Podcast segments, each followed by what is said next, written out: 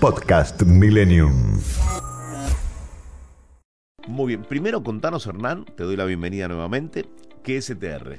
ETR es el teorema de Rulo, es mi consultora, la creé hace tres años y bueno, me dedico un poco a asesorar a las personas, a darle previsibilidad a la cartera de, de, inversión de cada una de las personas. Bien, ahora vayamos a los números, porque es interesante conocer de qué manera fueron evolucionando los papeles y quien invirtió a principio de año cuánto tiene en su bolsillo o cuánto tiene ahorrado. Bueno, lo primero que tenemos que decir es que la realidad es que hay más de 250 acciones cotizantes y, y, y, invocar estas 10 acciones en cartera es, es algo complicado, ¿no, Edu?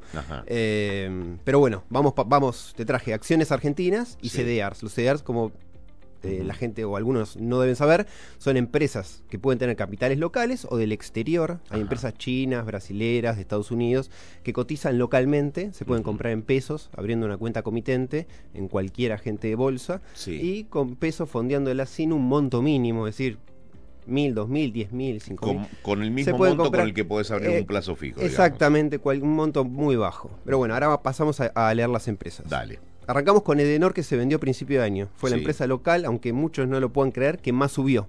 Uh -huh. Edenor subió 119%. O sea, de, de, principio de año a hasta, hoy. Hasta ayer. Hasta al ayer. cierre de ayer. ¿Ciento, 119%. Es decir, el que puso 100 mil pesos a principio de año, hoy tiene 219 mil pesos. Un rendimiento extraordinario. Extraordinario, por encima uh -huh. de la inflación del dólar. Sí. Bueno, Mirgor, una gran empresa este, que se dedica a autopartes y a, y a la parte tecnológica, ensamblaje de celulares y tiene un uh -huh. montón de negocios más, 118%. Uh -huh. 218 mil pesos el que puso. Bien. Eh, transportada de gas del norte. Tercer lugar. 15, sí. eh, 115%. Ajá. Sociedad Comercial del Plata, ahí si me está escuchando Ignacio Noel, le mando un saludo. Bien. Este, Nos sumamos. 109% de suba en lo que va del año. Holding relacionado con petróleo y construcción. Sí.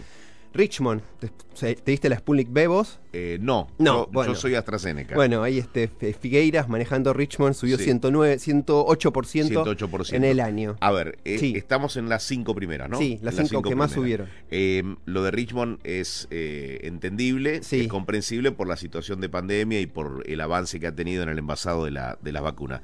La pregunta es, del resto de, de las acciones, por ejemplo, Edenor, sí. que fue la que más rendimiento tuvo, eh, ¿Era previsible? Digo, cuando vos analizabas el mercado a fines del año pasado, ¿te eh, dabas cuenta que podía evolucionar así? El tema, Edu, con, con, todas las empresas que se vinculan con las tarifas es que las tarifas quedaron congeladas mucho tiempo. Entonces, uh -huh. el mercado empieza a anticipar ese tipo de noticias y dice, bueno, especula con una suba de tarifas o como te comenté, Denor se vendió a principio de año a un valor más o menos de 4 dólares por acción. Entonces, la realidad es que nadie tiene la bola de cristal, ¿no? Claro, eh, hay esa, cierta esa, lógica, pero la lógica no siempre es la que te lleva a hacer un negocio. La mayor honestidad que uno puede transmitir acá es que nadie es un gurú financiero, nadie va a saber hacia dónde van dirigidos los mercados, pero luego de estar eh, durante tanto tiempo aplanadas todas las empresas vinculadas con servicios públicos, uh -huh. tal vez sí era previsible que pudieran tener un rally, no sé si en este caso como el de Denor de 119% de suba. Claro. Bien, la sexta. Bien, no, vamos a los CDRs. Traje a, cinco a acciones argentinas y ahora cinco CDRs. Los Bien. CDRs son estas empresas que tienen capitales extranjeros, pero por ejemplo, Mercado Libre, Despegar, Globan, son empresas mm. eh, con capitales argentinos, pero que no cotizan acá, sino que cotizan vía CDR. Perfecto. Embraer es una empresa mm. aeronáutica brasilera. ¿sí? Uh -huh. Subió el 244%. Fue la, la, la, la, empresa con cotización, o sea, acá local, que más sí. subió. El que puso 100 mil pesos, 344 mil pesos en el bolsillo tendría hoy para irse de vacaciones al sur, a donde sea. 244 mil pesos de ganancia. Cuando uno va al aeropuerto, ves que la máquina es un Embraer. Exactamente, ¿no? Brasil. Bien, bueno. Vista, Galucho, esta. Ahí tenés otro ejemplo de una empresa que tiene capitales argentinos, pero que cotiza vía CDR y no cotiza localmente. Sí. Vista subió el, el 201%. Ah, Tres, pero es, es eh, son, son, rendimientos en extraordinarios en serio, sí, sí. Mm. Gazprom es la empresa más grande rusa ¿sí? Sí. de gas. Subió el 152%. Uh -huh. Eh, Wells Fargo, hasta hace poco tiempo estaba eh, Soros, ¿te suena? Sí. Bueno, sí, ahora sí. salió, ¿no? Al, pero algo, algo ocupado del mercado. Pero sí, algo ocupado del mercado, algo sabe. Sí. Eh, 112% de suba para, uh -huh. para Wells Fargo. Y finalmente cerramos con una que vas a conocer seguro, que es Google. Sí. Eh, 108% de suba. 208 mil pesos, o sea, el que puso 100 mil pesos el primero de enero, ayer tenía 208 mil pesos. ¿Las pérdidas son tan grandes como, como estas subas o no? ¿El Hay... que perdió, perdió tanto? No, en realidad lo máximo que puede perder es un 100, o sea que acá claro. hay dos papeles superiores a 100%, pero sí, no, no.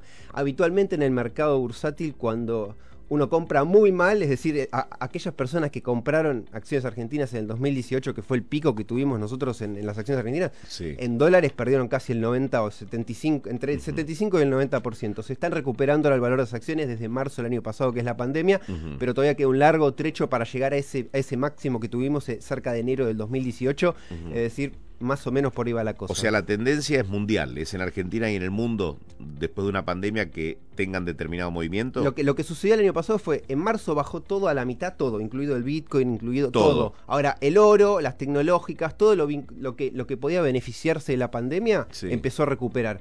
Todo, por ejemplo, Argentina quedó pisado, o sea, la recuperación fue mucho más lenta. Por ahí ahora en las últimas semanas se ve una caída más fuerte en nada, que es el, índice de Estados Unidos que maneja las empresas tecnológicas, que está haciendo pelota contra por ahí acciones argentinas que uno esperaría que se sigan destruyendo y la verdad que estas últimas semanas no está pasando a pesar de toda la caída mundial que estamos viendo, lo que mencionaba de Facebook, todo esto, las acciones argentinas mal que bien van este más o menos por un camino por un camino, sí, por, un, por, un camino previsible. Exactamente. Eh, Hernán, estamos con Hernán Schwartz, para aquellos que se van sumando a Millennium, es eh, consultor de ETR, nos va a acompañar para explicarnos muchas cosas de las que suceden con las acciones y demás.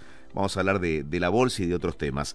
Eh, la pregunta es, ¿el argentino conoce un poquito más del tema bursátil o es una una rueda muy chiquita, es, un, círculo muy chiquito. La realidad, Edu, es que como dice Buffett, eh, las inversiones son un excelente segundo ingreso, pero lamentablemente la, la historia que tenemos acá en el país de eh, corralito, de bonos reperfilados, de, acciones que, bajan un 80%, de un peso que se deteriora, siempre hacen que el argentino tenga miedo a invertir y se trate de refugiar en el dólar y trate de sacar los dólares del sistema bancario y trate de abrir una cuenta comitente e insistir con un plazo fijo a 30 días. Y uno desde, este, desde esta postura, la verdad que es entendible y uno diría hasta está bien, pero eh, una parte de tu capital que se está devaluando constantemente vía pesos o incluso mucha gente dice, que, y es real, que por ejemplo la inflación de Estados Unidos este año va a ser el 5%. Entonces, eh, no necesariamente uno tiene que invertir la totalidad de sus ahorros, sino que con una, una fracción corta, chica de, sus inversiones, puede generar un muy buen segundo ingreso, como dice Buffett. ¿sí?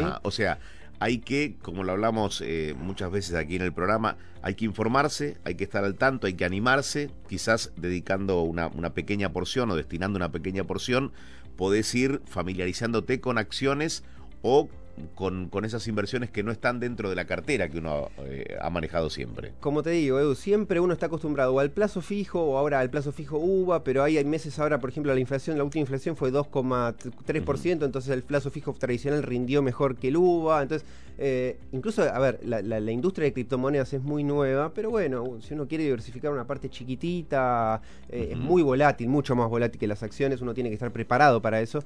Pero el, mercado accionario, si uno lo agarra en algún momento en el cual eh, entiende que puede llegar a tener recorrido, es muy difícil realmente perder capital fuerte, o sea, a, a, lo largo del tiempo, ¿no? Apostando siempre a largo plazo en empresas que me es decir, después de lo de Lehman Brothers en 2008, uno no puede predecir nada, ¿no? Puede pasar, o lo de lo que hablamos este, de Evergrande hace dos, tres semanas que se cayó, ahora se retiró de la bolsa.